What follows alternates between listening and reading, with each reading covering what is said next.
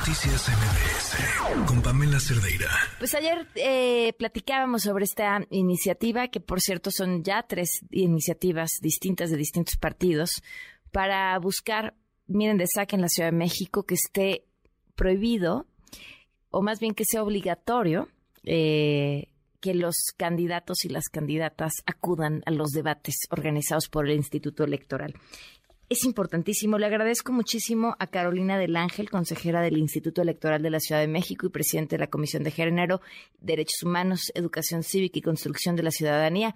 Qué título tan grande, Carolina. ¿Qué tal? Buenas noches. Hola, Pamela. Muchas gracias. No me acostumbro todavía a este nombre que nos dejó la última reforma, pero... Así dos tarjetas de presentación. No, es la la comisión enorme. Oye, este, Carolina, ¿qué, qué, qué opinas sobre esto? Que, a ver, todavía estará trabajando, si quizás se espera que dentro de un mes sea una iniciativa en fondo y forma eh, y que pueda ir apoyada por las distintas fuerzas en el Congreso de la Ciudad de México.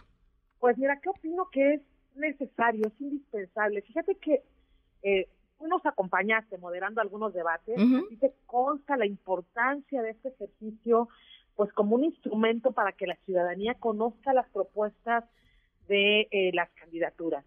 Eh, no me acuerdo si te tocó ver, pero bueno, si no le comento yo a, tu público, a tu auditorio, que muchas veces las candidaturas faltan a los debates, porque en, el ideario de, ellas, de ellos, está como que el debate es un derecho eh, dentro de su campaña. Y sí, por supuesto que es un derecho de las candidaturas, pero de repente se nos olvida que más bien es un derecho de, la, ciudadanía.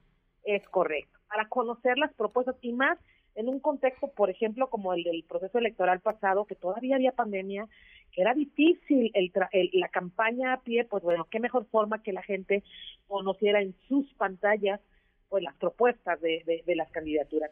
Entonces, pues todo está en eso, Pamela. ¿Desde qué ámbito, desde qué punto de vista se están viendo los debates? Sí creo que es indispensable empezar a verlos como un derecho de la ciudadanía, de acceso a las, a las candidaturas, de acceso a, las propuestas de campaña y que, pues en ese sentido, sí tendría que ser, mi punto de vista es que sí tendría que ser obligatorio para las las candidatas y los candidatos acudir al debate y no usarlo como una estrategia de campaña porque eso desprotege a la ciudadanía. Oye, a ver, este, platicábamos acerca de las sanciones, ¿no? Eh, y yo así, que esté prohibido, pues esté prohibido que pierdas tu candidatura, ¿por qué estás pidiendo el voto?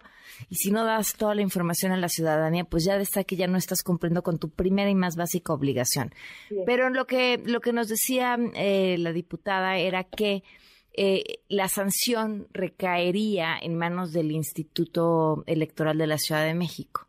Eh, de ser así, bueno, entiendo que estamos hablando en el aire, ¿no? Pero, pero, pero, ¿qué sería lo más prudente? Pues mira, yo leí esta propuesta de la diputada Villagrán, me parece, antes había una propuesta de otro diputado del PAN y una diputada de, Morena. si no me equivoco, hace alrededor de dos meses. Cada uno de ellos maneja diferentes eh, eh, posturas respecto del, del, del no participar. Me parece que lo viable sería eh, que se sancionaron o que lo pagaran. Mira, la verdad es que a las candidaturas, a los partidos y a todo el mundo lo que les pega es el bolsillo. Entonces, me parece que si no vas, pues porque además no son baratos los debates. La autoridad electoral invierte una buena parte del presupuesto en los debates, ¿no? Porque tú sabes, para llegar a cada rincón de cada casa, eh, eso no sale gratis nunca en la vida.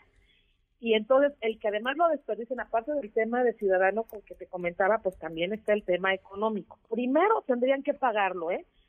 creo que tendrían que, que desembolsarlo candidaturas o partidos.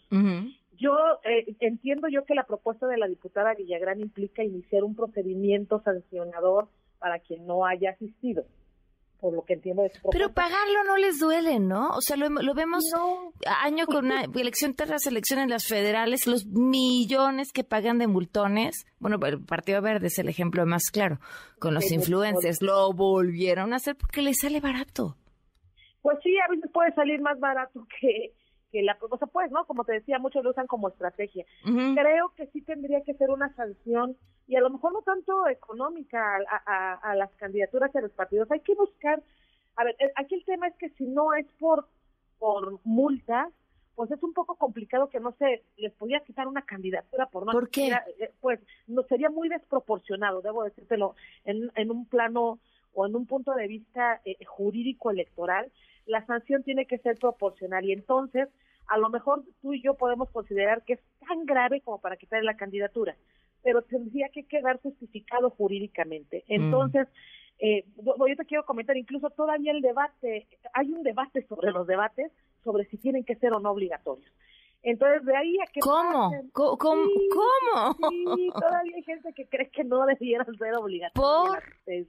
Pues porque lo ven como una estrategia de campaña. Entonces, en el, en el derecho que tienen de organizar su propia estrategia, de presentarse o no, porque podrían, en lugar de ganar adeptos, eh, eh, perderlos, ¿no? Por ejemplo esas, esas cuestiones que van más con un asunto político que de, verdaderamente información a la ciudadanía. Entonces, el, todavía está ese debate, pensar que la sanción va a ser alta, la verdad creo que todavía, todavía hay un derecho para ello.